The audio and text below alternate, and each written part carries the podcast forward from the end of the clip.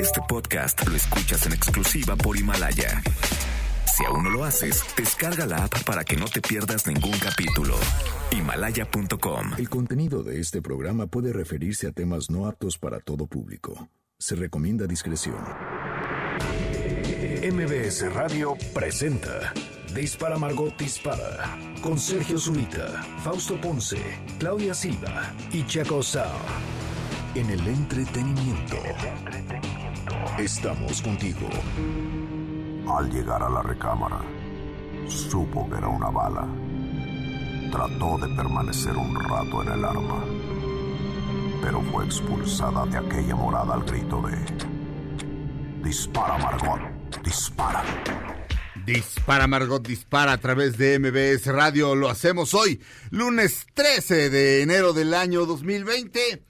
Estamos haciendo Dispara Margot, dispara como todos los días. Fausto Ponce. ¿Cómo están? Buenos días. Claudia Silva. ¿Qué tal? Buenos días, ¿cómo están? Regresando de sus vacaciones, el mexicano Checo Sound. ¿Qué tal? ¿Cómo están? Buenos Bravo, días. Ah, muchas gracias, qué amables. Bienvenido amigos. de regreso, Checo Sound. Me Thank pongo de pie. Me paro de pie. Sí. ¿Quién decía así? No Porque sé. todo mundo se burla de un... que Me paro de pie. Alguien dijo, En alguien- un partido de fútbol, quién sabe qué hizo alguien y entonces me, paro, de, pie, Me paro de pie, es así como de... ¿What? ¿Eh? Bueno, Bueno, O sea, bueno, pues, bueno, pues también. pues Me sí. siento... ¿cómo Sentado. no, Me ¿qué siento sentado. O como Me dirían acostado. o como dirían los hermanos Lelos, hermano Lelo, me siento mal. Pues siéntate bien. Y ya se acomodaba el otro. Ay, qué padre ser de sus hermanos. Oye, ¿Por qué? Pues no te das cuenta de nada. Bueno, sí, sí. Ah, es- Vives en otro mundo. Hombres felices. La ignorancia Ajá. puede ser una bendición. Nada les ha de irritar. No, definitivamente no. ¿No ves?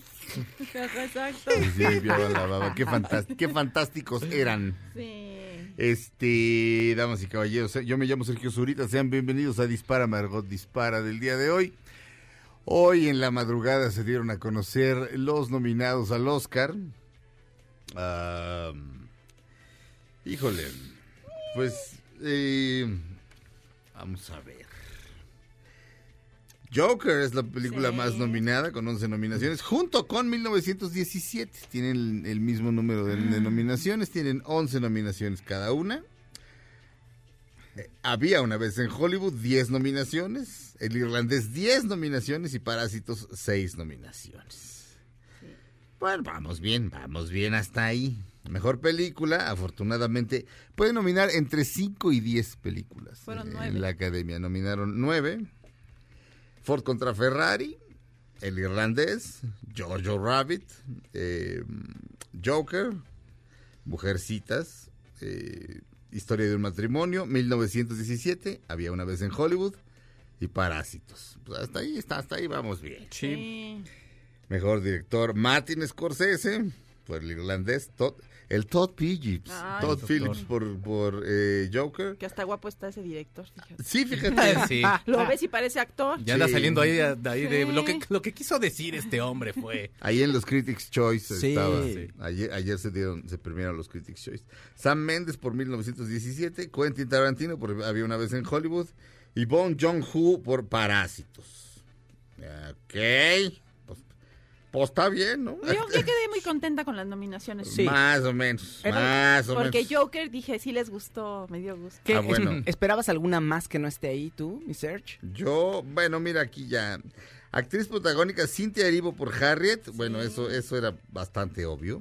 Ella, ¿te Este, acuerdas la de la de viudas? ¿Te acuerdas?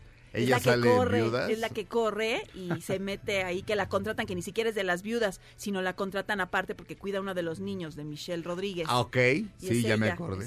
Viudas, qué película más Sí, divertida, sí, buenísima. Este, pero bueno, eh, mejor actriz protagónica, Cynthia Erivo por interpretar a Harriet Tubman, esta mujer que fue esclava, este, logró escapar de, de la esclavitud y luego se dedicó a, a rescatar esclavos, o sea, y, y- o sea, regresó de donde había huido a rescatar gente. Le decían Moisés. Entonces, eh, cuando vi la película dije, bueno, pues, o sea, es- esto es una nominación hecha ahí, o sea, vaya. Eh, Pero además de que la película es una buena película. Scarlett Johansson por Historia de un matrimonio, Short to Chorcha. Ahí Chorcha. andas en la, pucha- en la pura Chorcha, Ronan. Por andar en muchachita. Sí.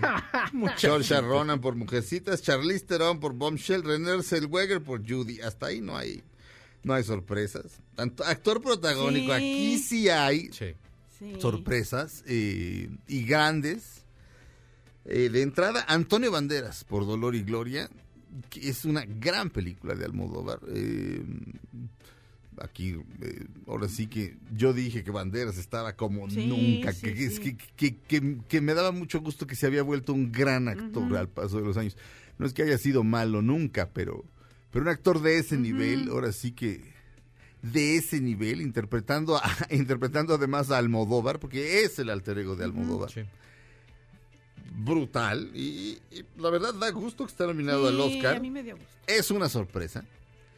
Eh, DiCaprio por Había una vez en Hollywood, Adam Driver por Historia del Matrimonio y Joaquín Phoenix por, por, este, por Joker, que es probablemente el, el ganador. Y Jonathan Pryce. Ahí no hay sorpresas, pero Jonathan Price sí es una sorpresa Sí. por, por, por, eh, por hacer a, a, a Bergoglio en, en Los Dos Papas. Este, que es una película, a mí- a mí- a en mi opinión, bastante medianona. Vaya, está bien. Está entretenida. Lo y que todo, comentabas pero- tú, en cuanto están como, por así decirlo, los duelos de actuación, eso está muy bien, el ritmo está padre, Sí. pero de pronto cuando hacen los flashbacks, yo Sí. siento que baja mucho. O sea, Ay. bueno, no sé si baja, pero Baja. como va la intensidad No, así entre ellos dos, de pronto es de, híjole, pues ya, Es- ya aflojó. Es que era, perdón, ¿qué historia me estabas contando? O sea, de, pro- de pronto, este, digo, por supuesto que una, una historia de, de persecución y asesinato eh, bajo la dictadura argentina puede ser fascinante. Pero si me estás contando eso, si de pronto, me- si, si primero me estás contando como algo que raya en la comedia todo el tiempo, de, de un tipo que es totalmente rígido y que lo hace todo así al pie de la letra y que no hace nada que no sea apropiado, que es el Papa, este, el Papa Benedicto. XVI y de pronto el otro, el Papa Francisco, que bueno, todavía no es Papa, es este, el arzobispo Bergoglio, que es se sale totalmente como de las normas y es poco convencional y el otro aterrorizado. Es- es- Eso es sabroso, pero luego de repente es así como de, oh no, vamos a ver la vida de Bergoglio toda completa y además con otro actor. Y eso a mí que me importa, y eso a mí que me importa. Es ¿me que es como propaganda, ¿no? O sea, quedó una película Bueno. bonita, entretenida y se ve como propagandístico. Si hubiera, Es propaganda. o sea, si hubieran querido hacer algo fuera de serie, pues te metes con la parte de los de, de la pedrastia y lo- ¿no? Y Sí. los niños. Ahí hubiera sido un tema muy fuerte. ¿Sabes qué momento sí me gustó? Cuando van a, ya van a hablar de eso, que también era así como de, no, no vayan a hablar de eso. O sea, de la película tampoco se trata de eso, pero de repente le dice Hopkins, si lo alcanzas a oír, dice, about Father Maciel. Y ahí se corta el audio. Sí. Y siguen hablando, pero nada más. Pero dice, dice, acerca del padre Maciel, dice, y siguen hablando. Y hay un silencio, se va haciendo un silencio. No, no, no, eh, ellos, ves que ellos siguen hablando, pero, ya no vas a oír. no Es una película para refrescarle a la gente la historia de los papas y que como que tengan otra vez este... Fe. Pero Fe. realmente no ves cuál es el proceso en cuanto a ese caso, entonces pierde como, como ese impacto. Hubiera estado bien que a lo mejor viéramos qué es lo que, cómo lo trataron, cómo fue el- ¿Cómo lo la, la misma decisión que tomaron de que entonces le quite, como retirarlo y que se vaya a orar y no sé qué tanto le, de castigo le pusieron, que realmente eso no es un castigo para todas las barbaridades que hizo el hombre. No. Sí, la no. verdad como que no, o sea, no te, pues, no te deja, te- no te deja ni siquiera tranquilo. ¿no? Pues no, pero bueno, Jonathan Price está como actor protagónico. La otra sorpresa, insisto, es Banderas, por Dolor y Gloria de Almodóvar. DiCaprio, Adam Driver y Joaquín Phoenix, este, Sí. por Había una vez en Hollywood, Historia de matrimonio y Joker no son sorpresas. Actor de reparto, Brad Pitt, que ya dije, ya, ya dije, desde que la vi, ¿eh? Conste. Dije, todos los premios son para DiCaprio, todos, todos, todos, todos, y así ha sido. Ayer ganó los Critics' Choice, ganó el Golden Globe, va a ganar este Oscar. Ahí y- esa, esa categoría son puras riatas, la de Pues sí. actor de reparto. DiCaprio, Sí. ¿tú crees que gane este Oscar? No. No. Ah, no, no. Dije- No, no, no, Brad no, no. Pitt. Brad Dije Pitt. que Ah, perdón, perdón, No, Brad dije Pitt. que Brad Pitt va a Ah, ganar todos los Oscars. Brad Pitt, nada Ah, más. es que dijiste- nada es más que Brad habías Pitt. dicho DiCaprio, DiCaprio, entonces dijiste DiCaprio. entendí. ¿Dije DiCaprio ahorita? Sí, sí. Ah, discúlpenme, no, no, no, discúlpenme. Brad Pitt, como mejor actor de reparto, va a ganar todos, todos, todos, todos, todos los premios, sin excepción. Este, Brad Pitt. Y como actor de reparto, aparte de Brad Pitt, está Al Pacino, por hacer a Jimmy Hoffa en el irlandés. Joe Pesci, por el irlandés también. Tom Hanks, por un... ¿Cómo, cómo le, cómo le pusieron? Un bello día día en el Un bello día en el Un un vecindario. bello día- día en el vecindario, que es un peliculón. Y Anthony Hopkins Sí. otra vez por los dos papas. Mm, me parece que me parece que pudo haber Puro actor. ¿eh? otro. Sí, pero. eh, en fin. Actriz de reparto. Laura Dern por Historia de un matrimonio, que se va perfilando como la favorita. Kathy Bates por la historia de Richard. eh, Ay, por el ayer, caso. vi, ayer vi la película el me caso encantó. Richard Jewell. Qué buena película. Esa película ni la pelaron más que Eh, por esta nominación. Gran película, ¿no? Y esa escena que tiene ella que defiende al hijo es cuando, pues yo creo que por eso la nominaron, ¿no? Claro. Porque todo el mundo llora ahí. Kathy, Bates, Kathy Bates por el caso Richard Jewell, que es la que estamos mencionando de Clint Eastwood. Scarlett Johansson por Jojo Rabbit. Este, o sea que Scarlett Johansson está, está nominada como mejor actriz y como mejor actriz de reparto. Por Jojo Rabbit. Este, Margot Robbie por Bombshell. Y Florence Pugh por Little Women, por, por Mujercitas. Muy bien. Que ya la ubican en este Midsommar. Ah, ya, claro. de Midsommar. Sí. Ya, Ahorita ya. seguimos este, diciendo las nominadas.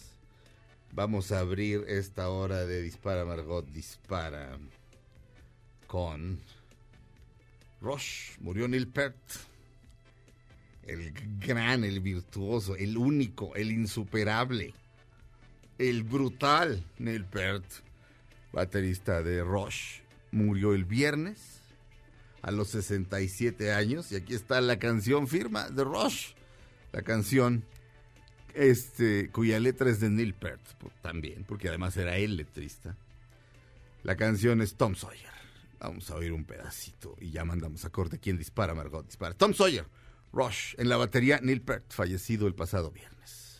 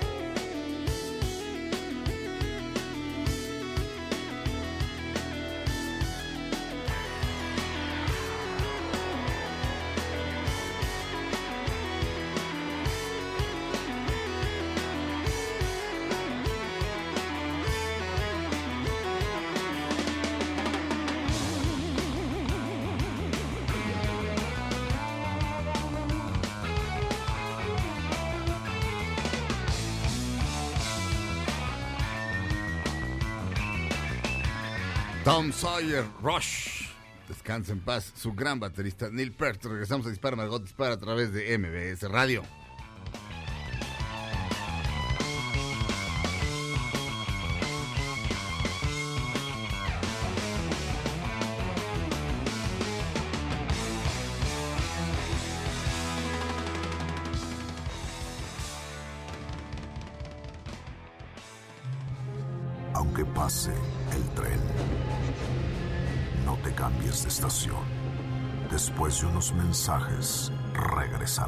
Margot.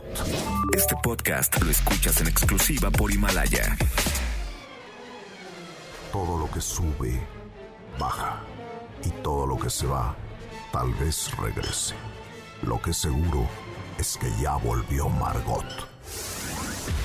Estas son las balas de Margot.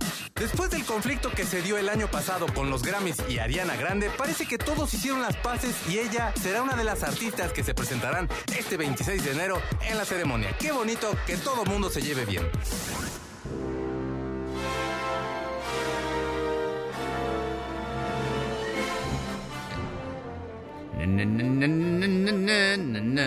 Siempre eso es como Peter Griffin.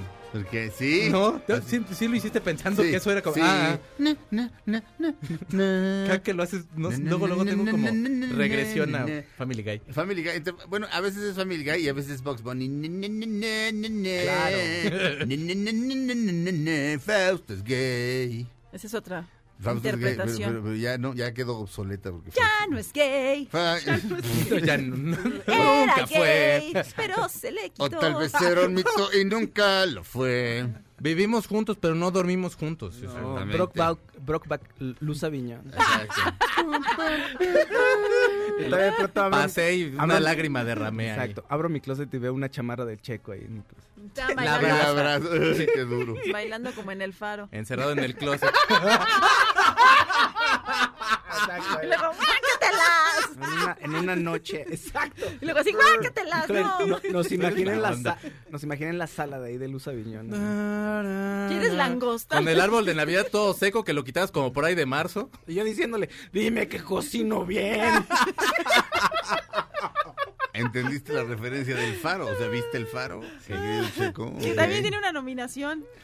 Sí. Por ahí. Sí. Bueno, a- ayer fueron los Critics Choice Awards. La- la, eh, las categorías van cambiando en cada premiación y además van ganando distintas cosas, distintas Exacto. películas. Ayer, eh, de pronto, mejor elenco, porque en los Critics Choice, eh, al igual que en los, en los, en los que son para, en los, en los, en el- los del sindicato de actores, se nom- este, digamos que la categoría más importante es la categoría del, del elenco completo. Pero en los Critics Choice también este, están nomi- nominan a- al elenco sí, sí. completo. Y de pronto gana el irlandés y sube De Niro y dice, pues la neta yo ya no esperaba nada, ¿eh? a, pa- como van así, a, esta- a estas alturas. Eh, no grosero, sino dice, dice, francamente Sí. yo no lo esperaba at this point. O sea, como, como diciendo, este sospecho que vamos a hacer, vamos a ir a todas las fiestas y nos van a dejar ahí sentados, y, pero pues tenemos que ir, de modo que no. Pero de repente, si voy a dejar que hable Pachino, pero Pachino tampoco estaba listo, porque francamente no estaban esperando Sí. nada. Pero De Niro sí estaba nominado como mejor actor. Aquí en los Oscars no está nominado. Pero ayer también este, de repente dije, a ver con qué batea de babas salen. Y no, No. ganó Había una vez en Hollywood mejor película, Sí. mejor guion. Eso no se vio en televisión, pero mejor guion original lo gana, lo gana mm, Tarantino. Pero mejor director Sam Mendes por 1917. Es decir, ¿Qué hay? es decir, en este momento no podríamos hablar de una película favorita. Es decir, eh, En guion original, yo, mi favorito sería Tarantino. Ajá. Pero tiene la competencia, yo creo, de Parásitos, que también el guion ¿eh? es Sí. muy, muy... pues, El guion es tremendo. Ajá, entonces, pues, Oye, eso es lo que yo... El guion es tremendo, sí, claro. Nada más rápido antes de que sigamos, perdón. ¿Qué pasa con 1917? Es decir, ¿cuál es el criterio extracine que está haciendo que, que esté ganando tanto? Porque tiene, no tiene tan buenas reseñas en general. Bueno, eh, la de Rolling Stone sí, ¿Sí? era muy buena y eh, esencialmente lo que finge es una, una plano secuencia. Es decir, Pero ya la cámara empieza sí. a correr y se mueve para todos lados y no corta nunca, aparentemente. Claro. Obviamente está truqueado. Pero de todas formas, Pero ya hacer una sola plano secuencia de 15 minutos, hay, o sea, es una, Sí. una serie de planos secuencias muy largas. Este, y ese parece ser como el gran mérito de la película. Solo- ajá, solo la parte No, bueno, técnica. de- pero Bueno, no, no sí, solo pero- técnico, pero que cada quien llegue a su marca y diga, la- diga, diga todo bien y, y sin, sin hacer corte. Sin hacer Ya, corte me- por lo menos en 15 minutos. Es decir, si te equivocas, Sí. ¿quién se equivoque? va de nuevo. El actor. El de las luces. Uy, no. De- va de nuez, 15 minutos complejísimos, porque además es una película de, de guerra. Ya todos los, lo odian al que se equivocó, ¿no? Pasan Sí, y le pues pegan. no, la- quién sabe, porque aparte hacen muchas tomas, te- hacen como muchas tomas siempre como de para como de respaldo ahí para para cada película. Y seguramente sí. han de haber ensayado muchísimo esas escenas. Yo creo ¿no? que sí. Se estrena el 17 de enero, Judy Mira. y 1917, o sea, es este viernes, Eh, aquí en México, sí. según Ajá. Forbes.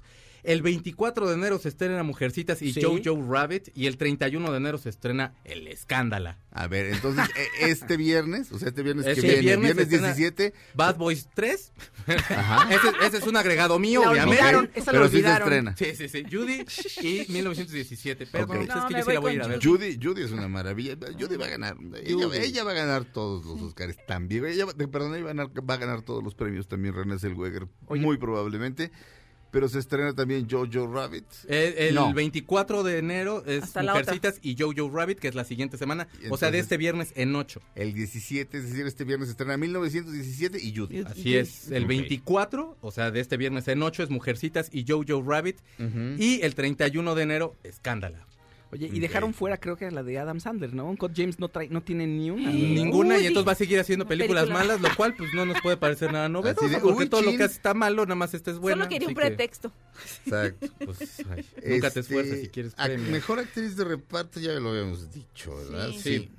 Este, mejor fotografía, el grandísimo, el- el- ahora sí que el, el decano de los fotógrafos, Roger Dickens, eh, por 1917, por el irlandés, nuestro paisano Rodrigo Prieto, por Joker Lawrence Sher, por El Faro, de Lighthouse, Esa. Jarim Blaschke, Blashke. Oye, y sí, por es que Había una vez en Hollywood, el Robert Richardson, que es el fotógrafo de cabecera de, de, de Niro, de, Niro, de Tarantino, por Había una vez en Hollywood. Mejor película extranjera, Parásitos, de Corea del Sur. Es- eso prácticamente está en la bolsa. ¿no? Sí. Sí.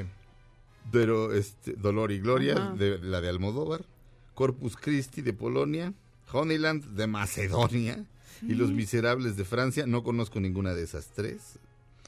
Eh, y ahorita seguimos porque ya se nos acabó el tiempo de, esta, de, de este bloque. Regresamos a Dispara Margot Dispara a través de MBS Radio. Monday was Monday when I got good religion. My day was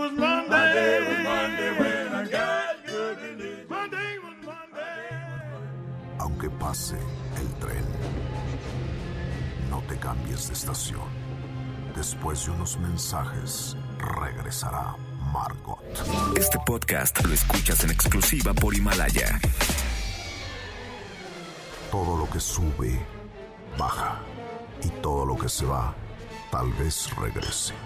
Lo que seguro es que ya volvió Margot. Estas son las balas de Margot. El mundo ha mostrado sus respetos ante la muerte del baterista de Rush, Neil Peart. Ya hasta Justin Trudeau escribió la gran pérdida que representa esto para la música canadiense. Justin Trudeau, en guapo, en líder, en destacada y comentadora de música.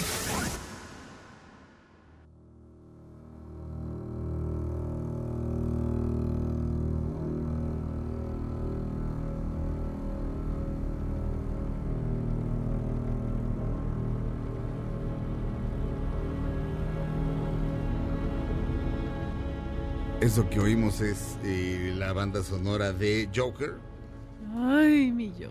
que ha estado ganando, que ha estado ganando los premios. Este, eh, la banda sonora la compone una mujer llamada Hildur Gunnadóttir. Hildur Gunnadóttir debe ser este islandesa, ¿no? que sí. Así como, como Björk Gudmundsdóttir, pues de- Björk, así se apellida, Gudmundsdóttir. Este, este, Hildur Gunnadóttir debe ser islandesa o de algún lugar por el estilo, pero bueno. Estamos, este, eh, se dieron a conocer esta mañana. Sí, es islandesa. Sí, es, de Islandia, pues, pues sí.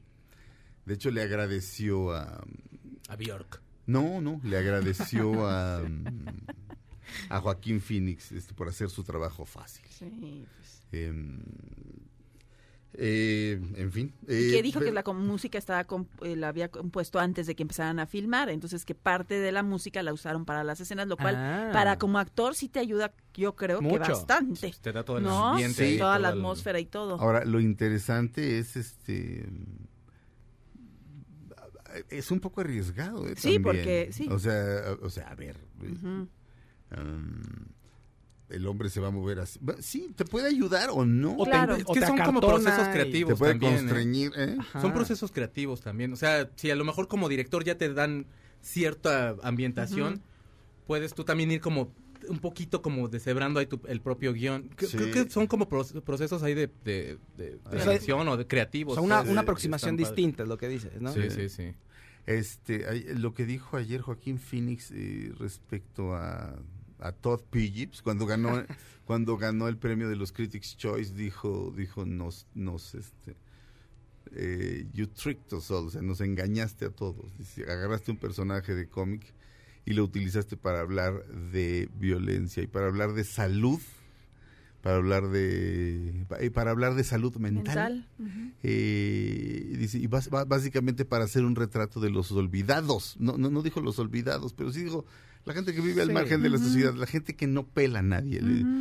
Este, he hablado de eso a veces, de- hemos hablado aquí de eso, de la gente que pasa en la calle y que de repente dices, esta persona tiene un nombre y algo- no vivió así siempre eh, y probablemente tiene un problema mental y está ahí en la calle y nadie le hace caso.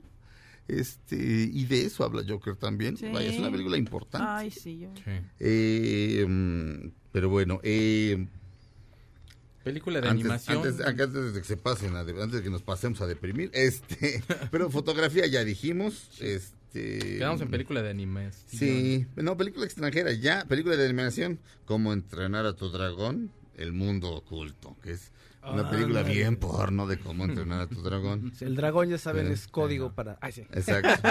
Tabú. I Muy lost my body, perdí mi cuerpo, que se ve interesantísima, pero no tengo la menor idea. Este, iremos comentando todas estas películas a lo largo de estos días. Klaus, Klaus, les dije...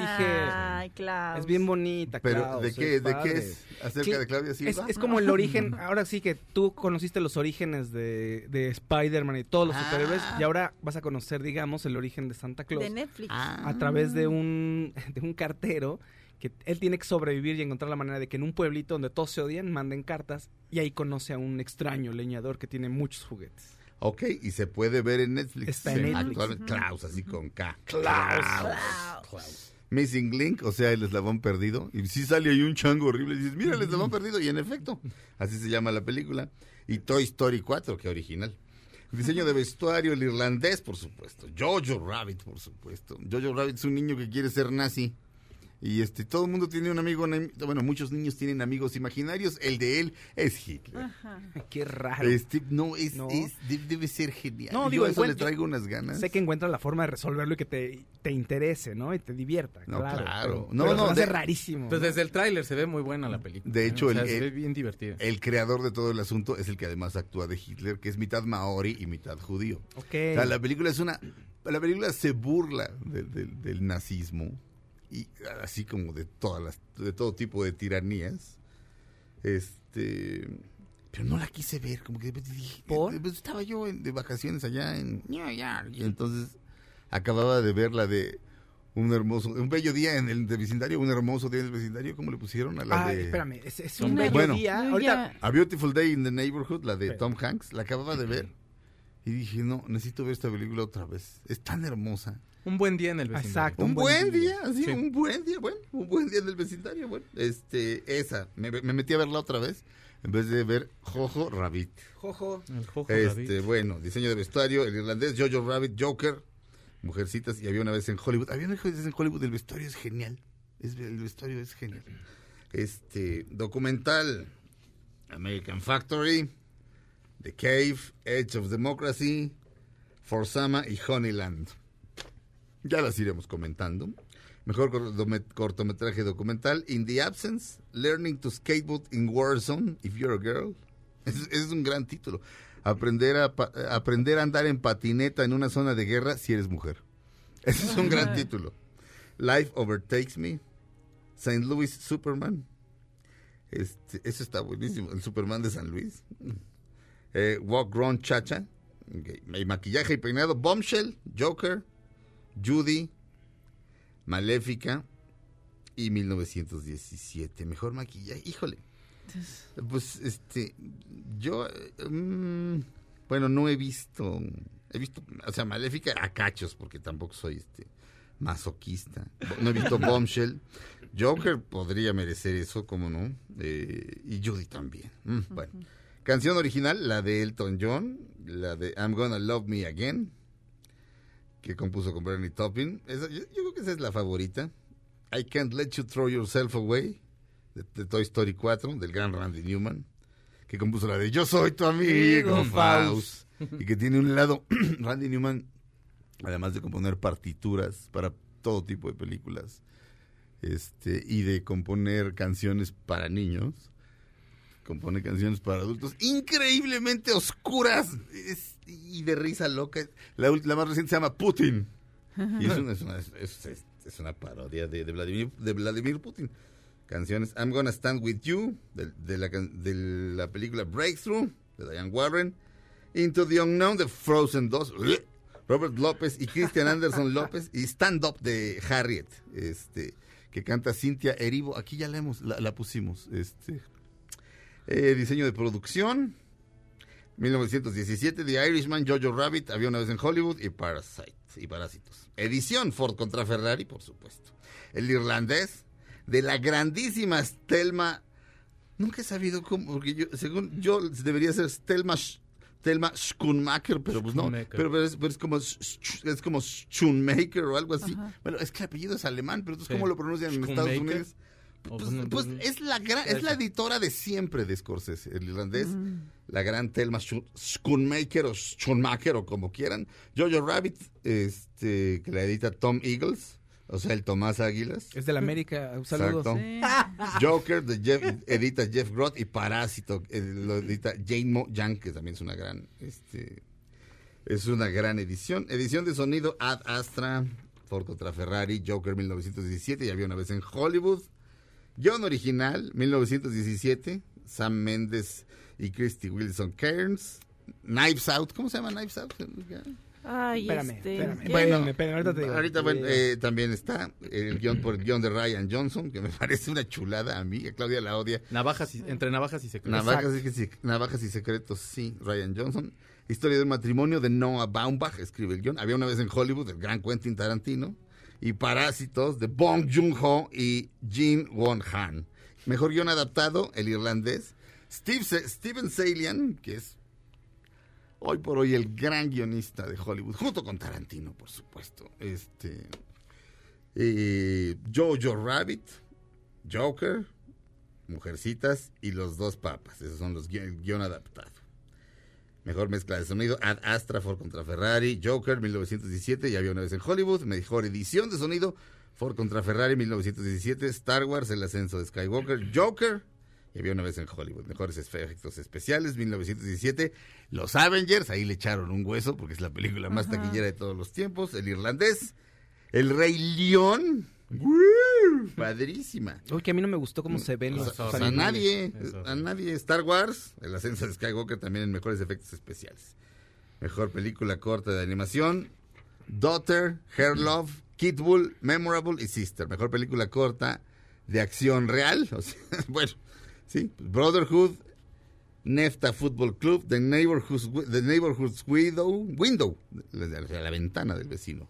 Saria y a Sister. Mejor banda sonora, 1917 por Thomas Newman, que creo que es el hijo de Randy. Ah, sí. Ah, no, Creo- que te iba a preguntar que si eran parientes. ¿Puedes, puedes Sí. checar? Estoy casi seguro que es el hijo de Randy. 1917 por con Thomas Newman, Marriage Story de Randy Newman, Little Women de Alexander Desplat, Star Wars por el ascenso de Skywalker, que es el gran John Williams, y Joker de Hilda Gudnadottir, que parece estarse perfilando como la favorita. Es lo que estamos oyendo aquí de y fondo. Rocketman nada más le dieron la de canción, ¿verdad? Rocketman nada más Mm. canción. No, este Newman es hijo de otro Newman. Thomas Newman no es hijo de Randy Newman. Es hijo de Alfred Newman, este, otro compositor. a- Alfred Newman, el de Mad, el, pe- No.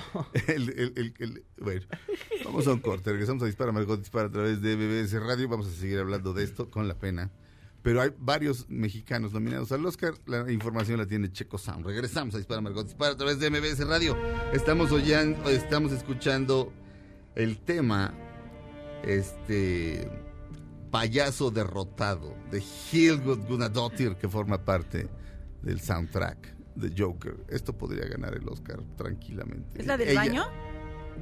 ¿No? Pues la verdad, no, ¿Cuándo? payaso derrotado debe ser antes, Calles. Cuando lo derrotan, Callis. Es la número dos. O Y la derrota dos. es cuando va a la boda. Es cuando está, exacto, en la boda. y- Payaso derrotado, no confundir con payaso de rodeo. Y, y payasito, la de Enrique. Guzmán, que también está ahí. Sonreír, La que cierra. sonreír. Qué bueno que, qué bueno que el maestro sí entró, la Exacto, y al final, sonreír, sonreír. Sonreír, sonreír. Regresamos a Dispara Margot Dispara a través de MBS Radio.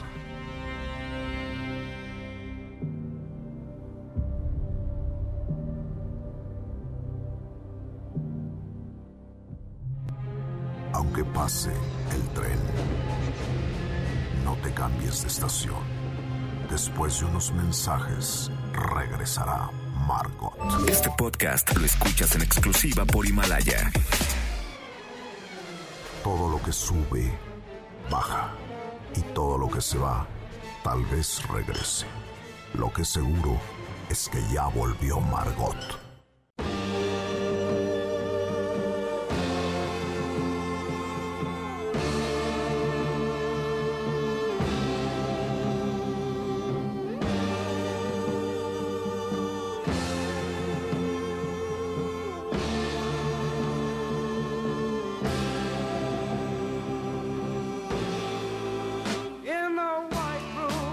Ellos son Cream. eh, um, Ginger Baker, por cierto, el baterista, una gran influencia para Neil Peart, el gran baterista de Rush, que murió el viernes. Eh, um, hay varios mexicanos en, en los nominados al Oscar de este año que se dieron a conocer esta mañana. Checo, este, platícanos. Pues mira, el fotógrafo Rodrigo Prieto está, está nominado por el irlandés. Así es. También está Mayes Rubio, que también es diseñadora de vestuario para la película Jojo Rabbit. ¿Cómo se llama? Eh, Mayes Rubio. Mayes. Mayes. Mayes. Es Mayes. Mayes Rubio. Mayes. Rubio. Eh. Nació aquí en México en el 62, estudió diseño eh, de ropa eh, y bueno, vive en Estados Unidos desde hace un tiempo. También participó en una en la de Cold War, eh, perdón, World, World War Z. Ah. La Guerra Mundial Z, perdón. Sí. Es que pensé que Cold War, dije, Qué buena "Ay, qué onda". buena película, porque esa me gustó un No, chorro. pero a mí Sí. me gustó. Avatar, Apocalipto, Warcraft. No, o sea, sí, sí. Tiene su currículum. A mí Sí, me sí, gustó la de. Guerra, Guerra Mundial Z, me gustó Es- mucho. Y aparte, bueno, pues, lo- lo- los, los zombies, todo eso, la verdad, es muy bueno. Aquí está, se escribe Mayes, así, M-A-Y-E-S, Mayes C. Rubeo.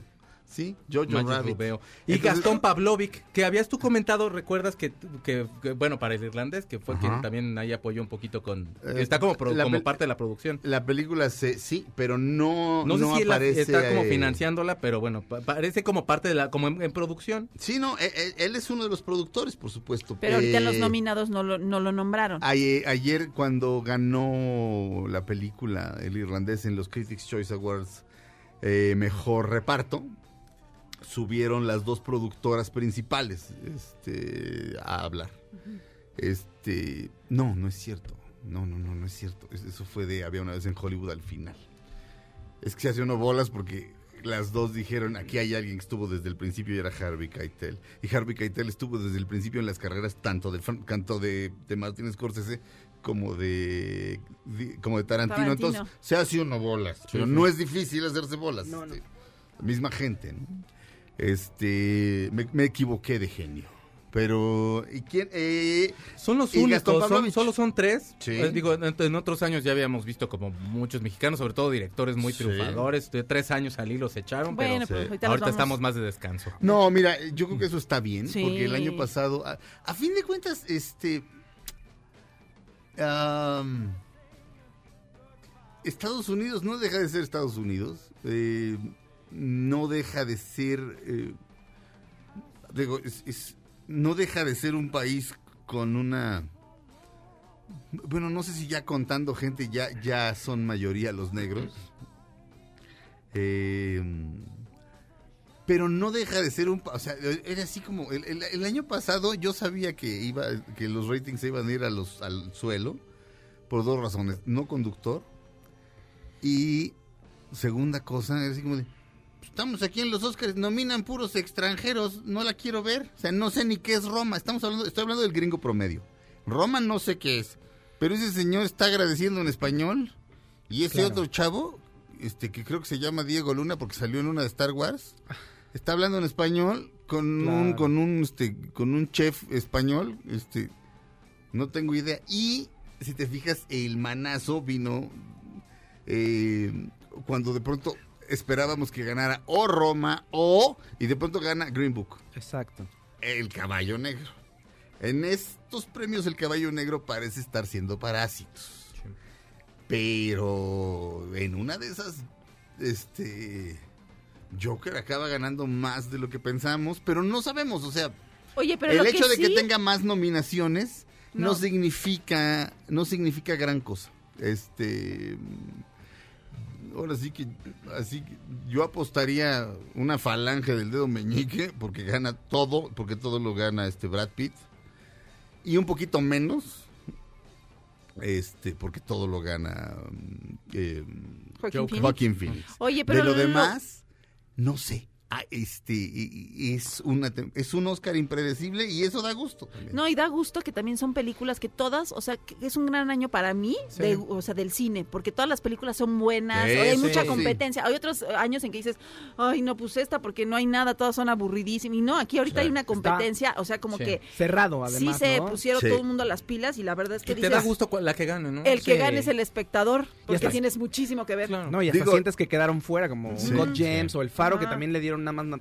en fotografía, ¿no? Entonces, los afortunados somos nosotros. Sí, yo sentí que de 1917 cuando cuando ganó todo en el- los Globos de Oro, bueno, mejor director y mejor película dramática. pues, de entrada, yo siempre he pensado que esos premios están a la venta. O sea, y no, y fueron así los contadores de, de la competidora de De. PricewaterhouseCoopers, la otra este que es así de, güey, y Pues si son 100, pueden hacer una junta. ¿Y si tú por cuál votaste? Ah, no, yo por este. O hacer otra junta de vamos a votar por 1917. No porque la película no valga la pena, sino porque medio minuto antes de que fuera mencionada ahí, nadie la pelaba.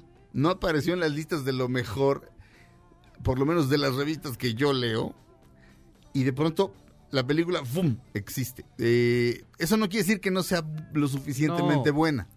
Pero nos enteramos ahí de que existía y ahora ya no nos sorprende que esté nominada en todos lados.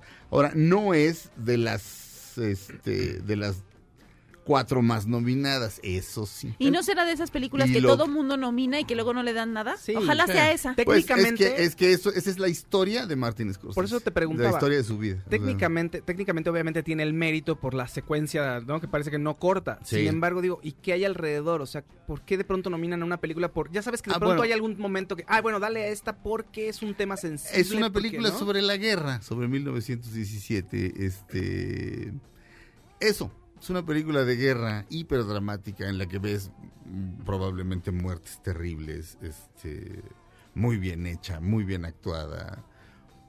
Sam Méndez, Sam Méndez en el teatro es genial. O sea, Sam Méndez en teatro es así, o sea, de, de me quito el sombrero, es uno de los grandes directores de teatro del mundo. A mí sus películas este, me chocan todas, me chocan, salvo Belleza Americana. O sea, Skyfall me cae en el mismísimo, es, además de que es mi pobre angelito, o sea, me, me cae en los mismísimos, ya sabes. Pero con espías. No soporto sus películas. Y ya hizo una película de guerra mamertísima que se llamaba Jarhead. Ah, sí. Esa no la- de- era la guerra del Golfo, era Jake Gyllenhaal, una aburrición. Alguien me hablaba de, de la, la segunda película que hizo, que eran Tom Hanks y Paul Newman. Bueno, yo la vi. Camino a la perdición. es sí, Ándale, esa. exacto, y dije, bueno, Ah. tal vez el equivocado soy yo. La volví a ver. Llevé a mi mamá. De las pocas películas que fuimos a ver juntos, mi mamá y yo. Ahí fue cuando te dejó este, de hablar, ¿no? Así. No, no, no, no, no, la no. película a mí sí me gustó. Llevé a mi mamá, pero Ajá. era así como de, me quiero como convencer de que esta película es buena. Porque ¿cómo va a estar mala una película con, con, con este elenco y con ese director? No, la, la verdad, ¿a ti sí te gustó? Sí, a mí me aburrí me acuerdo como que era ostra. buena. Daniel de- Craig era el hermano menor Ajá. de Tom Hanks. A mí no me encantó, Thomas pero estaba como que me gustó el papel de, Tom Hanks y me emocionó, pero no no como belleza americana. No, Belleza Americana Sí, es, bueno. eh, este, es, es magistral. este, pero todas las demás películas de Sam Mendes me aburren. Eh, Que ahí la música de Belleza Americana es de Thomas Newman, creo. También. Ah, Pero sí? bueno, no ¿En sé, ahorita te digo porque es lo de la bolsa de papel que va, Ah, que sí. eso. Entonces yo me compré el disco por esa, por esa, por esa escena. ¿Thomas o Randy? Thomas Pues, Newman. Sí, ¿ves? es de, de Thomas, Thomas Newman. Newman. ok. ¿Ves? Terminamos la primera hora de Dispara Margot Dispara. Comenzamos la segunda después de un corte comercial. No le cambien. Dispara Margot Dispara dura una hora más aquí en MBS Radio. Mientras tanto, Eric Clapton se va a echar un solo de guitarra.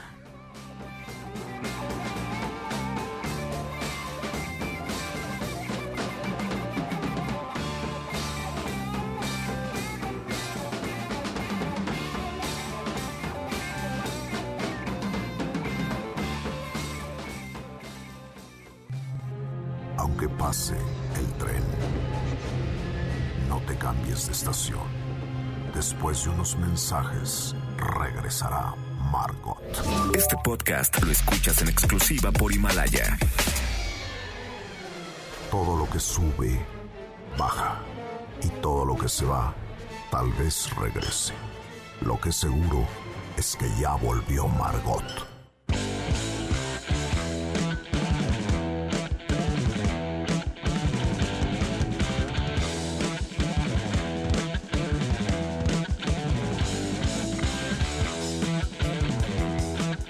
Estamos oyendo a Rush.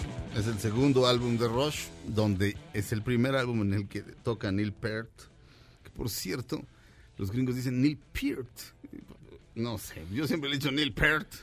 Entonces se queda Neil Peart. Este. mm, Pero bueno, en el segundo álbum de Rush entra Neil Peart. Esta es la primera canción del segundo álbum. Se llama Fly by Night. Traía una lechuza en la portada. El otro día me dijeron que una lechuza y un este y un tecolote no son lo mismo. Ah, no, Este, claro, No, es la, o sea, la de Harry Potter es una lechuza y no es lo mismo que un tecolote o que un búho. Pero bueno, trae una lechuza y se llama Fly by Night. El disco, la canción se llama Anthem. Cuando Neil Peart era muy joven, Neil Peart nació en Canadá, al igual que los otros dos integrantes de, de Rush, Alex Lifeson y, y Geddy Lee, en Ontario. Y eh, trató de ser músico profesional desde muy jovencito. En Canadá de pronto no la hizo y ustedes dirán, pues, Canadá es, Canadá es un lugar que concentra una cantidad de músicos virtuosos impresionantes. No es fácil así como hacerla en Canadá. Es así como, "Ah". se fue a Inglaterra, donde estaba menos difícil. Pero tampoco tuvo mucha suerte. Pero en Inglaterra leyó a Ayn Rand. Y hay varias canciones de Rush. También, insisto, es, es el letrista de, de Rush. Eh, esta canción se llama Anthem, al igual que un libro de Ayn Rand. Y de- después los otros dos integrantes de Rush, eh, sobre todo Geddy Lee, se interesaron también en Ayn Rand y en su filosofía del objetivismo y en sus magníficas novelas El manantial y este y la rebelión de Atlas, que en inglés es Atlas Shrugged, o sea, Atlas se encogió de hombros. Este mm, pues, da gusto que un virtuoso de ese tamaño le guste a Ayn compadre, my kind of guy.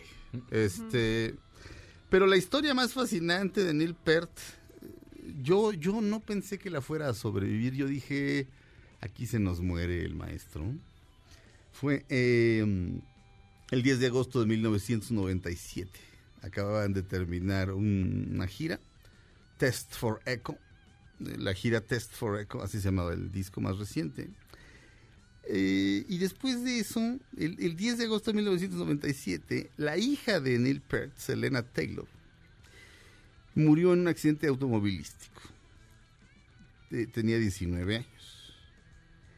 Este, poquito después, pocos meses después, la esposa de Neil Peart, nunca estuvieron casados, pero pues, vaya, la esposa de Neil Peart con la que llevaba viviendo 23 años, murió a 10 meses después. 10 meses después muere ella de, cáncer. Y o sea, la pérdida masiva de tu hija y luego tu esposa. Y eh, Neil Peart le dijo a, a- a los... Este, en el funeral de la hija de Selena, eh, le dijo a, a- a los otros dos integrantes de Rush, considérenme retirado. Y lo que hizo fue agarrar su motocicleta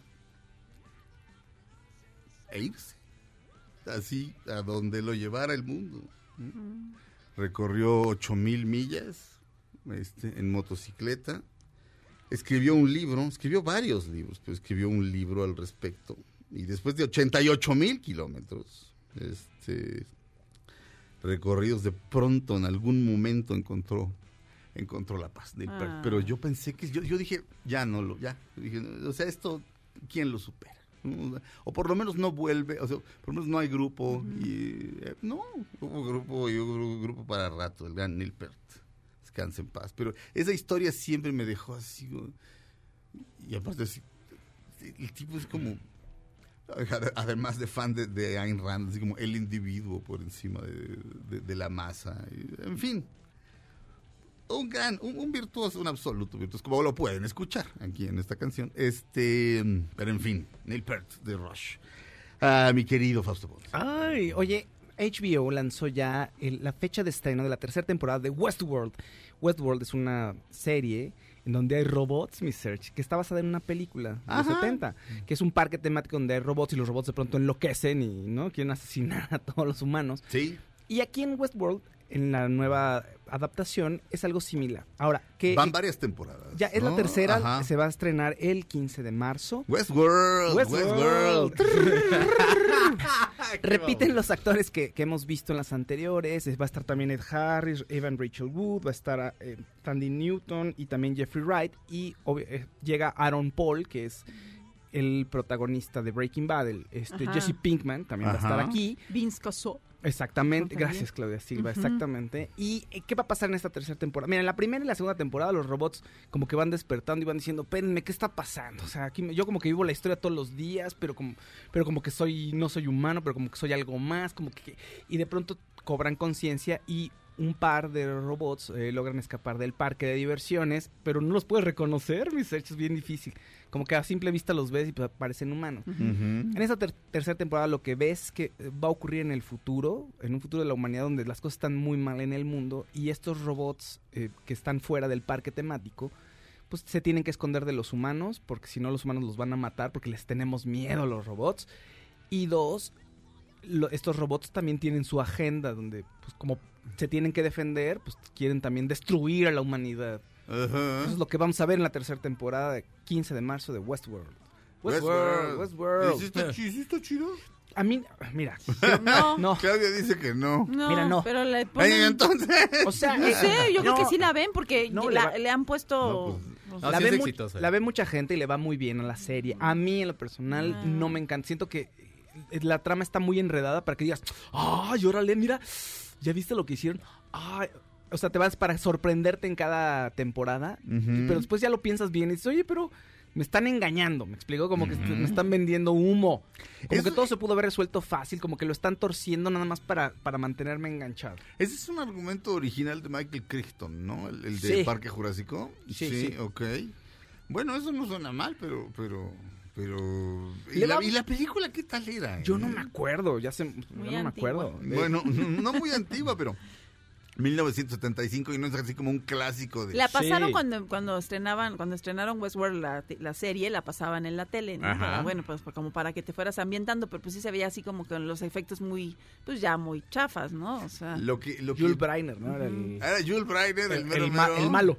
Salía pelón. Eh, Salía, ya no me acuerdo, pero es, es uno de los Pues protagonistas. es que yo Jules Breiner no lo puedo ver más que en, en- en- en este- Los dos- en El Rey y yo. Ah, bueno. ¿Cómo se llama? sí, El en los diez Yo. mandamientos Ana y el Rey, ¿no? En los Diez Mandamientos Do- también. Diez mandamientos también. Sí, The King and I, The King and I. Ándale, The King sí, and I, el perdón, rey sí, y yo, sí, sí, sí, sí, sí, perdón, que es el rey de Siam. Este, ya no existe Siam, pero de ahí vienen los siameses, ¿verdad? Este, los gatos siameses vienen de Siam, pero ya no existe Siam. Ahora Siam es quién sabe qué porquería. Pues ha cambiado mucho el mundo. Sí. Macedonia bueno No, ¿qué es sé. Siam? Sí, Macedonia. sí yo sí eso los estudiantes no o no ¿Cómo? Macedonia no lo estudiábamos antes Eso lo estu- Ah, sí, eh, eh, bueno. Dijiste, eso lo estudiantes, dije. Alejandro Magno era de Macedonia. Sí, por Ah, eso me acuerdo sí. que eso lo estudié en, en Historia Universal, pero cuando dijeron ayer, ma- de, ma- bueno, con la nominación de Macedonia, yo dije, ay, qué bueno, ya. Algo estaba nominado de Sí, Macedonia, dije, ¿verdad? En me, llamó la Critics' te- Choice. me, me llamó la atención, dije... Espero que no se estén haciendo bolas. Ayer fueron los Critics Choice Awards, la ceremonia de premiación, en la que por cierto se sirvieron deliciosas hamburguesas vegetarianas. Mm. Oigan, ya basta. El director de Parásitos dijo, ay, no, bueno, voy a terminarme de comer mi deliciosa hamburguesa. Tiene sentido del humor ese güey. Qué ¿verdad? gran tipo. Yo también dije, "Ah, este se está burlando. Qué gran tipo. Pero ya- Joaquín Phoenix feliz porque él ves Ah, que no, lo sí, metieron a la cárcel el Aparte sábado, su- digo el viernes. Pero es como- platiquita así de que, de que cambien todos sus hábitos alimenticios Oye, y quiere pero- que todos nos hagamos veganos. Es moda, ¿no? Ahí lo- dos premiaciones. Vamos a servir menú vegetariano. Sí, para crear conciencia. exacto. Y todos Ay, gastan, ay, ay, ay. siguen gastando. mucho. En esta bolsa de plástico. Sí. No era de papel, sí era de papel, pero... El pero guion de la eh, película original, de la película de los de 1973 es efectivamente Michael Crichton. De Westworld. Y el director es Michael Crichton también. Dirige Michael Crichton. Aquí lo tengo como que dirige Michael Crichton. ok. Con, Jules- con Jules Briner como el malo, malo, malo. malo. Ahí dice, ese es, su- ese es su crédito, el, El malo, malo, el malo. malo. Ed Harris es el personaje de Bryan. Gunslinger. En el personaje que, exacto, en la nueva adaptación Ed Harris sería el personaje que hace Jules Briner. Sí. Pero No, es diferente, es- hay mucho, o sea, aquí en, en También es Westworld. Ed Harris no, Ed Harris es como el dueño de todo el parque temático. No, Ed Harris es el malo. No, es oh, Claudia Silvis, por favor. Es o sea, el sí, vaquero malo. O sea, es el vaquero malo, pero, ah, pero o sea, tiene un giro la historia Ah, y resulta ok. que es... Que no vi la segunda temporada. Ah, ok. El vaquero, es el vaquero malo. sí es el vaquero malo, claro, sí es el vaquero malo, pero además resulta que es el dueño del parque. Ah. Respecto a Ed Harris, regresando les cuento, vamos a un corte, regresamos a Dispara Margot Dispara a través de MBS Radio. Por cierto, no saludé en esta segunda hora. eh, ahora sí que es como resetear el programa. Comenzamos la segunda hora de Dispara Margot Dispara ya con este bloque que está terminando. Le doy la bienvenida a Claudia Silva, ¿Cómo están? Buenos días. a Fausto Ponce Buenos días. y a Checo Sound. Muy buenos días. El hijo pródigo que ha vuelto. Este, yo me llamo Sergio Zurita. Bienvenidos a la segunda hora de Dispara Margot Dispara. Vamos a un corte. Regresamos a MBS Radio.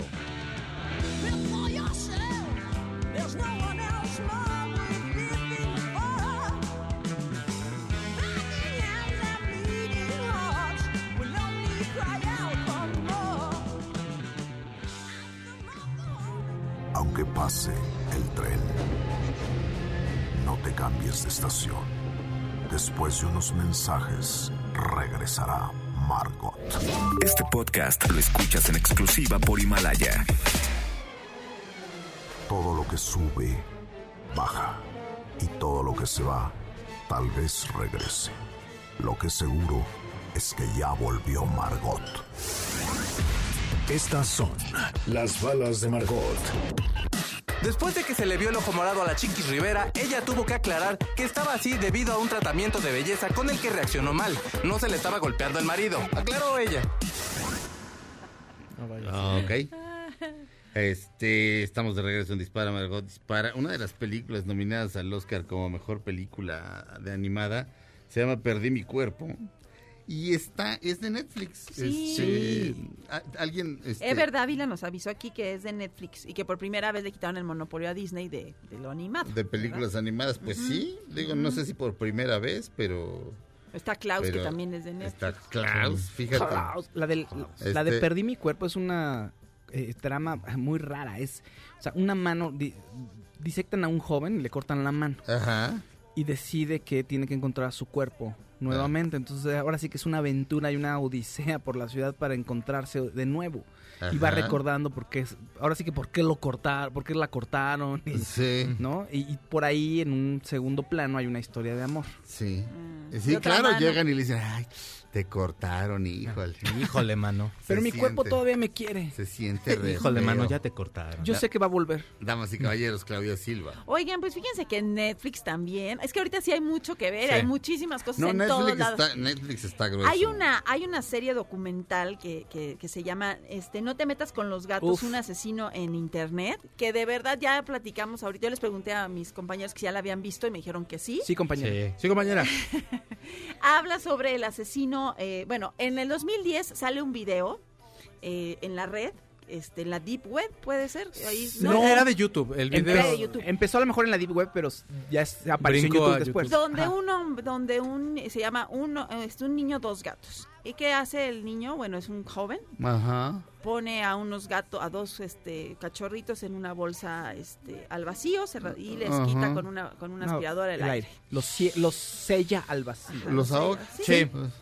Entonces, Ahora, eh, estas imágenes no se ven. También No. el, el documental es muy cuidadoso, pero sí te lo da a entender. Y te lo juro que de todos modos es escalofriante, aunque no lo veas. Yo estaba volteada porque yo dije, yo no voy a ver esto. O sea, yo No, así, ¿no? sí. Pero nada más oía. Pero afortunadamente tienen el buen gusto de no pasarte las. O sea, pasan los videos totalmente como. Nada más te explican como el principio y a veces se ve tantito el final, pero no se ven las cosas grotescas que hizo, que hizo este hombre. El caso es que. Mm. Era un hombre, no un niño. era un joven. Un joven, un joven. Ah. Luca Magnota.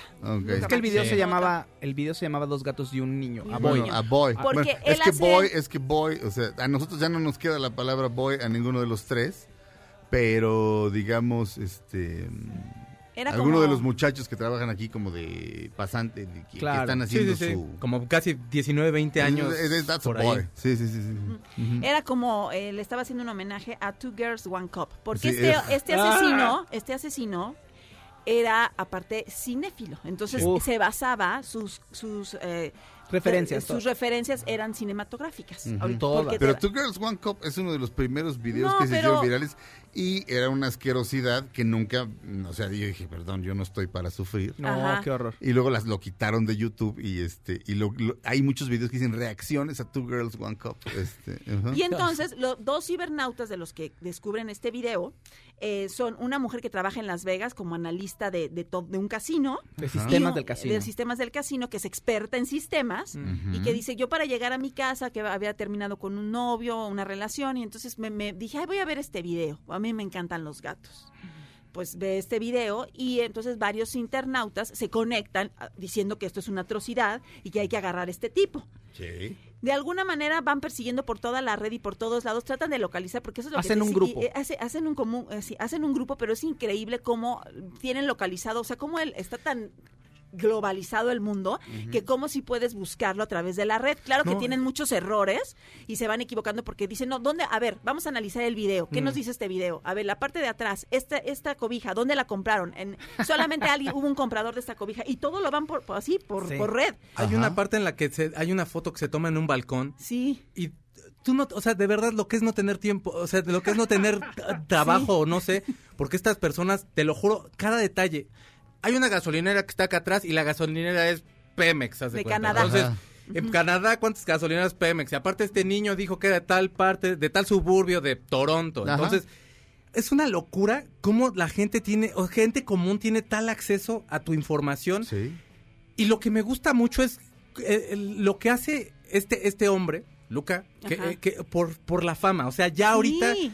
Es una lucha por la fama, a como lugar, buena, mala. O sea, la reputación que te hagas no importa, pero es la lucha por la fama. Creo que es en lo que se centra Bueno, y- la este- enfermedad del tipo. Este ¿no? grupo acude a la policía y le dicen, oigan, este señor está haciendo esto con, con porque le saca varios videos y los él quiere que lo casen. Él Ajá. quiere y se basa en asesinos seriales anteriores, en películas, o sea, él, él les deja pistas y nunca pueden dar con él y ellos le llaman a la policía porque le dicen, este hombre está haciendo esto horrible con los animales, pero luego se va a seguir con un humano y efectivamente mata a una persona que la descuartiza. Pero después vas viendo, como dice No, el Claudia... documental es una es increíble. Otra o vez sea, el nombre del documental. No, No- te no te metas con los con los gatos, gatos. un asesino en internet. Ok, en Netflix. Es una maravilla, son tres capítulos, a mí me lo recomendaron y ahorita le pregunté a Fausto y le pregunto, ay sí, qué maravilla. Sí, me no, dice, la narrativa es muy "Sí, buena. El es- segundo capítulo se cae un poquito, pero si son pacientes, de verdad, de verdad, de verdad, es... es, es- o sea, cómo lo, la narrativa, te digo, del documental, cómo vas viendo el desarrollo de las locuras de este hombre, cómo estos se van enfermando, también eh, eh, eh, obsesionándose con el asesino. Te lo juro, Y te lo juro que sí te tiene todo el tiempo así como, qué enfermos estamos, me cae. Cuestiona a todos, hasta ellos mismos también, Claro. porque dice, nosotros también lo hicimos famoso. Y el otro Mm. estaba feliz de que lo que él quería era ser famoso. Entonces, Sí. es una, está genial, se los recomiendo, bueno, de al- televisión de alto nivel. Sí. Una Ah. vez más, el nombre. No te metas con los gatos, un asesino en internet. No te metes con los gatos. Gatos. Oigan, está buena la serie de Bronco, porque ayer vimos No. los, los Critics Choice, ¿no? Entonces eligen muy bien las escenas, porque Sí. dices, esto sí lo quiero ver. O sea, en los Y primeros luego- capítulos no pasa nada y es, o sea, mi Lupe Esparza, es- te digo que parece que ya le va, dices, ya mejor que le que se acabe el personaje, porque todo le pasa. Sí. Así, ay, voy con la mejor intención, voy a comprar este pan y, y lo tratan mal en la panadería. Ay, bueno, pero creo en la humanidad y ahora voy a vender estas botas y le, ah, le pasa algo mal. Voy a armar mi grupo, alguien lo traiciona. Todo el tiempo. Pero Bueno. TNT nada más aprovecha los premios para anunciar su serie esa horrible. Pues sí. Hay otra que se llama, de ya todo mundo, ya todo mundo sabe que está horrible esa hay serie. otra que se llama La chica de la limpieza que estuvieron anunciando ayer. La muchacha. La- no, la chica, ¿no? No, no, era, era la chica de la limpieza, era como más... No, según yo la Era más propio, ¿no? Era como un yo- poquito menos política. Porque Pero- le dije a Monse, ¿no? Ah, Le dije a Monse, uy, qué raro está este Ah. título. A ver, igual a lo mejor sí era la chica, pero... No es la chica que limpia, ¿no? La chica que limpia. Bueno, es que esta es argentina, es una Ah. serie argentina. Me acabo de encontrar, o sea, Ah, no sé si... pues entonces es como la versión mexicana de esa serie argentina. La muchacha que limpia. ¿La muchacha que limpia le pusieron? La muchacha que limpia. ok. Es que la palabra muchacha sí se usa mucho aquí en... Aquí en los... No, pero solamente en los estados del centro de la, de la República. Yo, mi querido amigo Omar, de allá de Nogales, me, su, su ex- la primera vez que vino a la Ciudad de México, y le habló a una chica que tenía un puesto de jugos y le dijo, oye muchacha.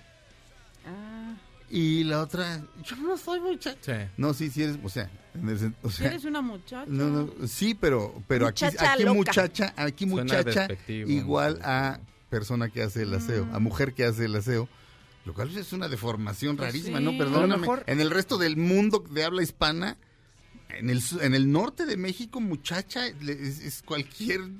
Cindy la Regia es una muchacha, pues. Este, regresamos a Dispara Margot Dispara eh, después de un corte comercial. No le cambien, Dispara Margot Dispara. Este, tiene para rato aquí en MBS Radio.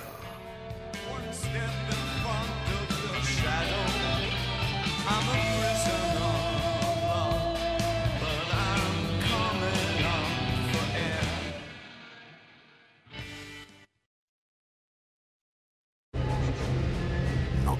cambies de estación. Después de unos mensajes, regresará Margot. Este podcast lo escuchas en exclusiva por Himalaya. Todo lo que sube, baja. Y todo lo que se va, tal vez regrese. Lo que seguro es que ya volvió Margot.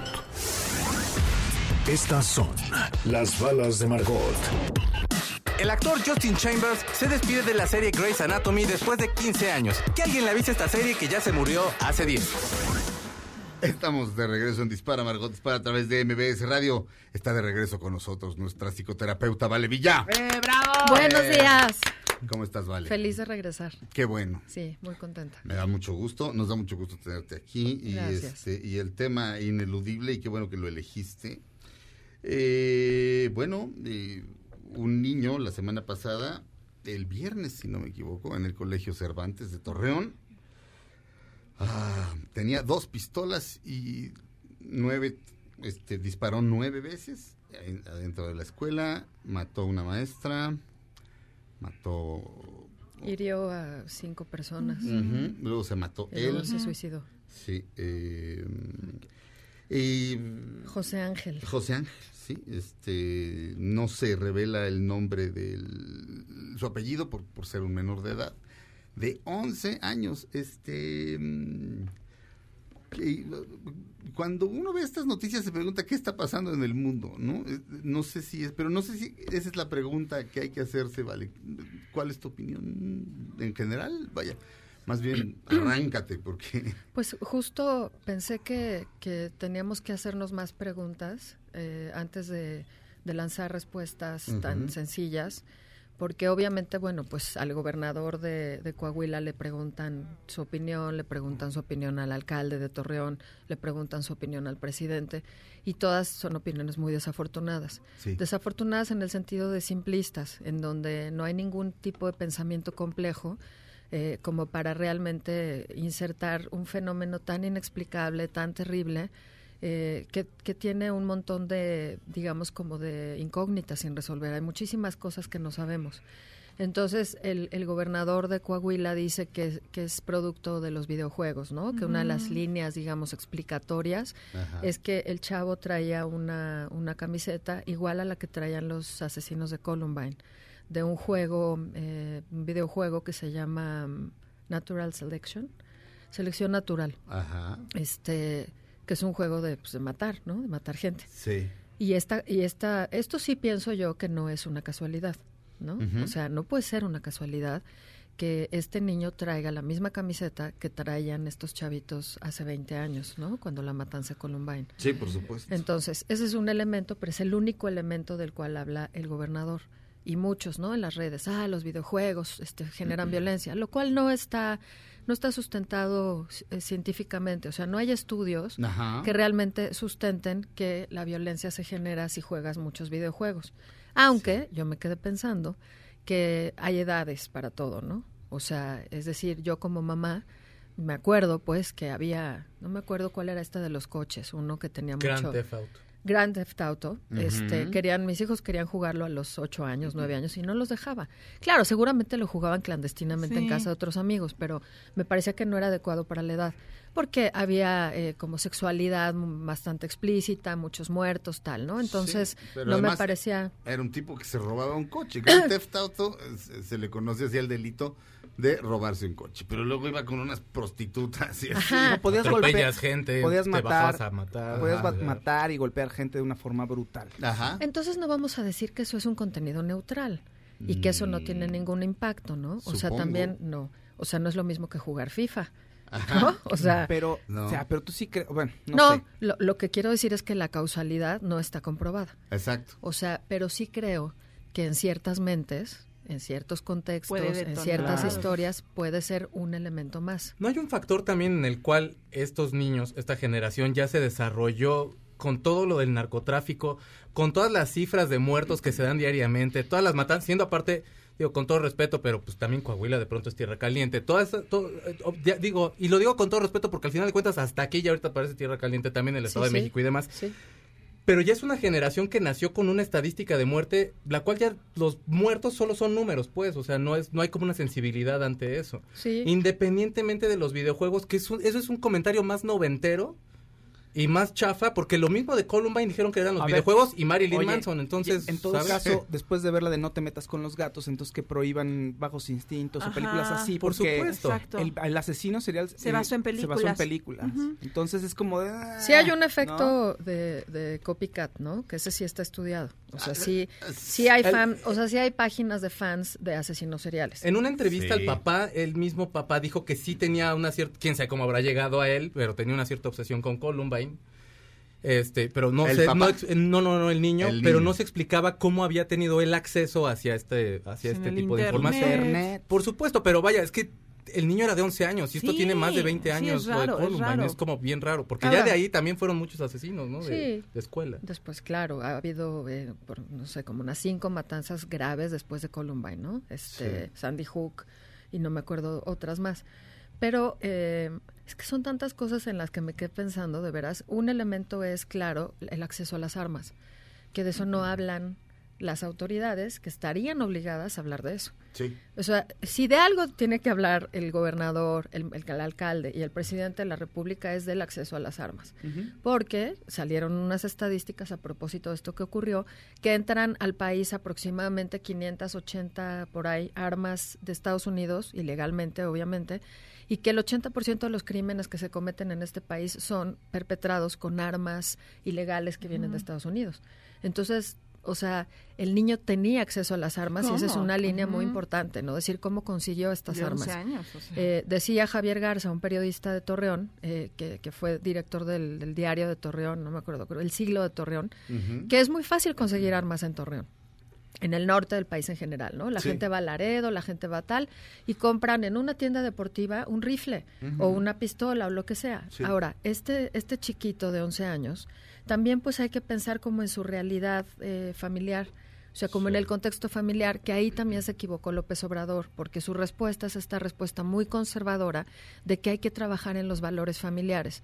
¿Cuáles valores? ¿De qué tipo de familias? ¿No? Porque Ajá. hay muchos tipos de familias y los valores de las familias son asunto de las familias. O sea, eso no es un asunto del Estado.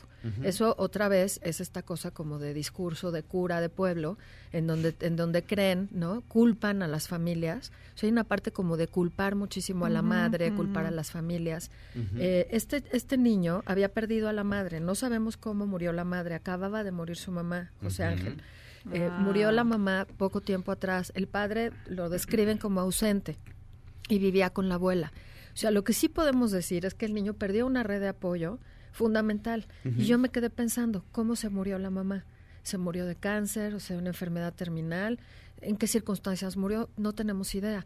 Eh, y, y lo quise conectar un poco porque no sé si, no sé si vieron, eh, es un poco salirse del tema, pero tiene que ver. Salió una investigación de una socióloga mexicana que está haciendo un doctorado en Inglaterra, en Bristol, que entrevistó a 33 sicarios eh, mexicanos Sí. para entender qué onda con esa violencia de los sicarios y esta violencia del narcotráfico que está como tan en la cultura ya, ¿no? Es parte de nuestra cultura eh, como país. Eh, quizá más en el norte, pero ya es una cultura generalizada. Y todos ellos tenían fantasías, par- ay, perdón, parricidas. Eh, los sicarios tenían fantasías de que cuando estaban secuestrando, matando, desmembrando a las víctimas eran sus padres, porque habían todos, en todos los casos, en los 33 casos, habían vivido violencia infantil. Sus padres varones. Sus padres biológicos, sus pero- papás. Pero no, pues sus papás, no sus mamás. No sus mamás. Las madres Sus habían papás. sido víctimas de Ajá. violencia. Sí. Los sicarios que estaban en la cárcel habían sido víctimas también de la violencia del padre. Ajá. Entonces, esta fantasía parricida me parece como una línea muy interesante, como pensando en esto que le llamamos ahora eh, masculinidad tóxica. Sí. ¿Con qué tipo de papá creció este niño? Ajá. ¿No? O sea, pensando como en el modelaje de la violencia que ocurre en la casa Sí. pero también en la normalización de la violencia que sí hay en las redes. O sea, eh, los contenidos de las redes son impresionantes lo que te puedes encontrar, ¿no? Puedes Sí. encontrar cómo hacer una bomba, puedes encontrar cómo matar a la gente, Sí. pero, pero hay otra cosa que, que me encontré, que es una entrevista que le hicieron a la madre de uno de los asesinos de Columbine, no a Harris, que era como el líder, Ajá. ¿no? Que era como el freak eh, Sí. visible, sino al otro chavito que era como muy introvertido y tenía buenas calificaciones y era muy callado. Y la madre de él dio una entrevista en 2016, después de pues, 20 años, bueno, 16 años, Sí. y decía que con el amor no basta. O sea, esta idea simplista, eh, simplona de es que a ese niño no lo querían y por eso fue a matarse a la escuela y a matar a otros, este niño en Torreón, Ajá. pues también es una cosa muy simple, ¿no? Sí, porque hay muchos a los que Porque- no los quieren. Pues esta señora contaba el infierno en el que se convirtió la vida de ella y del marido, eh, y tenían un, tenía un hermano mayor, este chavo, eh, porque los amenazaban de muerte, les apedreaban la casa, les mandaban comida envenenada, o sea, los culpaban directamente Claro. de Ajá. haber engendrado esos monstruos, ¿no? Ajá. Y ella dice en esta entrevista, yo me he tenido que perdonar a mí misma el no haberme dado cuenta que algo le estaba pasando, porque a ese otro chavito sí le estaba pasando algo, que a lo mejor también tendríamos que hablar como de los perfiles de personalidad que podemos encontrar en, en chavos que hacen estas cosas. Vamos a un corte. Regresamos a Dispara, Margot Dispara a través de MBS Radio. Ella es Vale Villa, nuestra psicoterapeuta. Estamos hablando de José Ángel, el, el niño que pues que mató gente en su escuela y luego se mató él, eh, muy al estilo de muchas matanzas recientes en los Estados Unidos. Pero esta vez fue en México. Regresamos a Dispara, Margot Dispara a través de MBS Radio.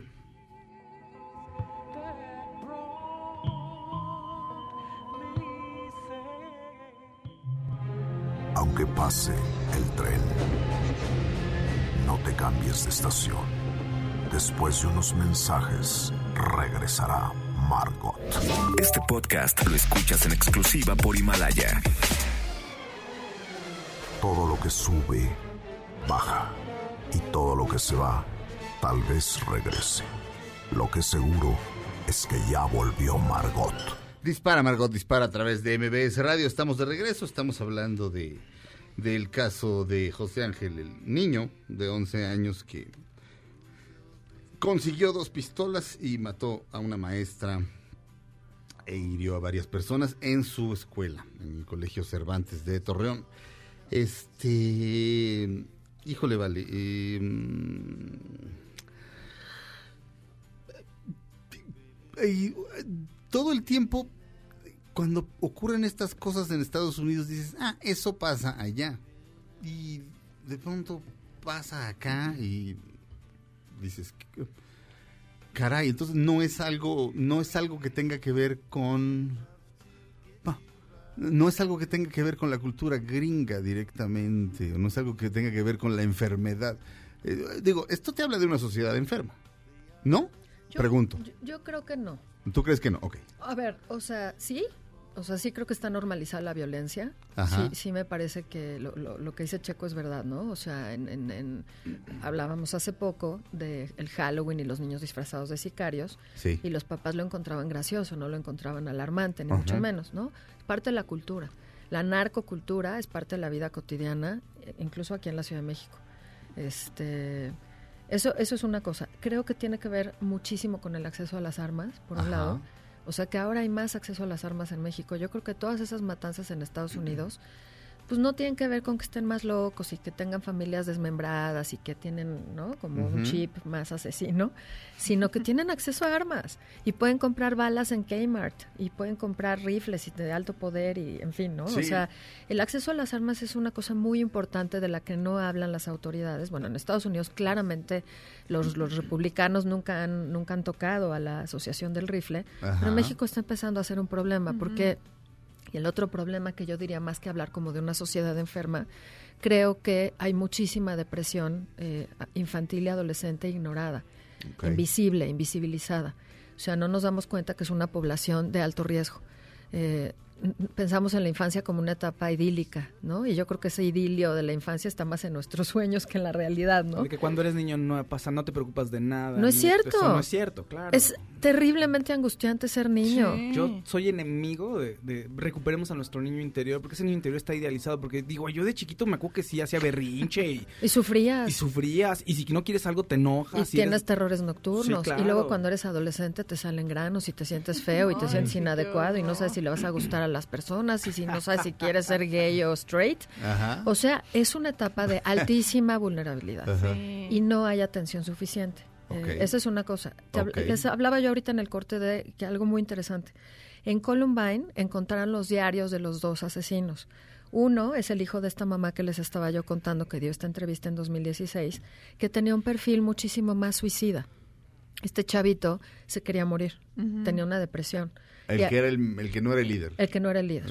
Sí, Eh, el que era muy aislado y que su único amigo era como el psicópata de la escuela. Así decían todos los demás, ¿no? Sí, este sí. güey está solo, excepto por ese psicópata Harris, que es su amigo. Entonces él tenía fantasías de, suicidia, de suicidarse y el otro tenía fantasías de destrucción, de, violencia, matar. de matar, de asesinatos. Eh, Harris tenía en el diario un montón de cosas perturbadorcísimas y este otro chavo tenía una depresión brutal. Entonces la depresión, también lo hemos platicado aquí, eh, la depresión es una autoagresión. O sea, la depresión te hace sentirte culpable, inadecuado, mal, insuficiente, un error de la naturaleza. O sea, todo este pensamiento depresivo te hace sentir muy mal respecto de ti mismo. Se vuelve autoagresión. Pero sin tratamiento se puede volver agresión hacia los demás. Y puede no estar sustentado en la realidad que vive el chico, el niño o niña. O sea, es pregunta, pero... O sea, puede ser que un niño así lo quieren sus papás, este, es hasta guapo, es hasta popular en la escuela y puede tener una, de- una depresión, puede tener un desequilibrio químico en el cerebro. Sí. O sea, no necesariamente es su entorno.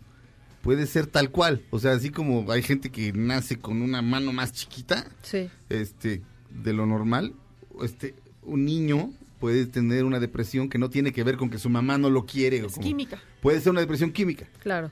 este Pero también es como no observarla, ¿no? Porque, porque también hay señales, o sea, los chavos dan señales y no se les observa. O sea, los psicólogos de los colegios muchas veces solo intervienen cuando el chavo este, porta mal o tiene malas calificaciones. Sí. Pero no se fijan mucho como en el estado anímico de los chavitos, pues porque son insuficientes, ¿no? A veces es un psicólogo Sí, para para, cinco mil, ¿no? Sí. Entonces no hay modo de que te des cuenta en la escuela que pasan tantas horas. este bueno eh, va a empezar a haber eh, señalamientos así como dices a los videojuegos a otras No, cosas la mochila segura. Es, eh, ya se ha comprobado que la mochila segura, en primer lugar, es una violación a la intimidad. Ajá. Y en segundo lugar, nunca alguien que va a cometer un crimen lleva la mo- las, las armas en la mochila, Exacto. las trae en la chamarra. Eh, lo, lo que les han quitado, esto está estudiado, o sea, les quitan condones, les quitan anticonceptivos, les quitan cigarros, les quitan maquillajes, con lo de la mochiga- mo- mochila segura. Más peligroso que te quiten O sea, es una revisión moralista la Sí. que, a la que a la que se llega, pues, ¿no? Sí. Y a una invasión de la intimidad de los niños. Sí. O sea, yo y yo lo que diría, Sergio, es que sí puede haber un, de- un desequilibrio bioquímico. Hay sociopatía, digamos, como genética. O sea, hay, sí hay hay como- un niño que puede nacer sociópata. Sí, hay niños que maltratan animales desde chiquitos, Sí. ¿no? O sea, que tienen y como no ciertas necesariamente conductas. les hicieron algo, tienen una mamá difícil o un papá, no necesariamente. No, pero a lo mejor se va a quedar como un gen recesivo porque va a tener un ambiente amable. Y no hay que olvidar que esta familia preciosa mexicana de la que habla López Obrador no existe. Ajá. Porque es una familia, la familia mexicana es increíblemente violenta y abusadora de los menores. Eso lo sabemos Sí, y de padre ausente, Y de padre ausente. en un altísimo porcentaje. Altísimo porcentaje, sí. Y de abuso. Bien. Y de es- abuso. De violar. y- Sí, Sí. vale algo que quieras algo que quieras decir como Es conclusión que de esto. pienso que tratemos de tener pensamientos complejos, contextualizados, ¿no? Como Ajá. ver como todas las variables que pueden entrar en un fenómeno antes de opinar. Sí. Porque es muy fácil culpar a la familia, es muy fácil culpar a la escuela, es muy fácil culpar a los medios de comunicación, a los videojuegos, cuando pues es una suma de cosas, ¿no? Bien. Creo que tenemos que ver más a los, a los niños y a, a- a los adolescentes, como observarlos con más calma y atenderlos más como población, que es Sí. una población en riesgo. Bien, muy bien. Este Felipe Rico en la producción, el señor Mario Ontiveros, alias la tía Veros en los controles, Itzel en los teléfonos, Giselle en Himalaya. Gracias, este Claudia Silva. Besos a todos. Buen inicio de semana. Gracias, Fausto Ponce. Un saludo a todos. Gracias, Checo Sound. Bonito lunes. Vale Villa, muchísimas gracias por haber estado en Dispara, Margot Dispara. Este, la gente te puede encontrar en En Vale Villa G, mi Twitter, y Vale Villa en Facebook. Y tengo un blog, valevilla.com, y escribo en La Razón los viernes. Muy bien. Ella es la gran Vale Villa. Bienvenida de regreso. Muchas Vale. gracias. Estupenda, Encantada. estupenda colaboración. Muchas gracias. Regresamos. Sí, la respuesta es mucho más compleja. No nos apresuremos a dar una respuesta ahorita en dos minutos de lo ocurrido en Torreón. Regresamos a Dispara Margot Dispara mañana. Nosotros aquí en MBS Radio. Quédense con la gran Pamela Cerdeira.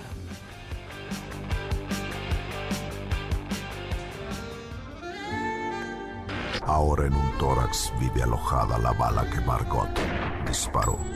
Nos oímos mañana. Si un proyectil de plata no me traspasa el corazón.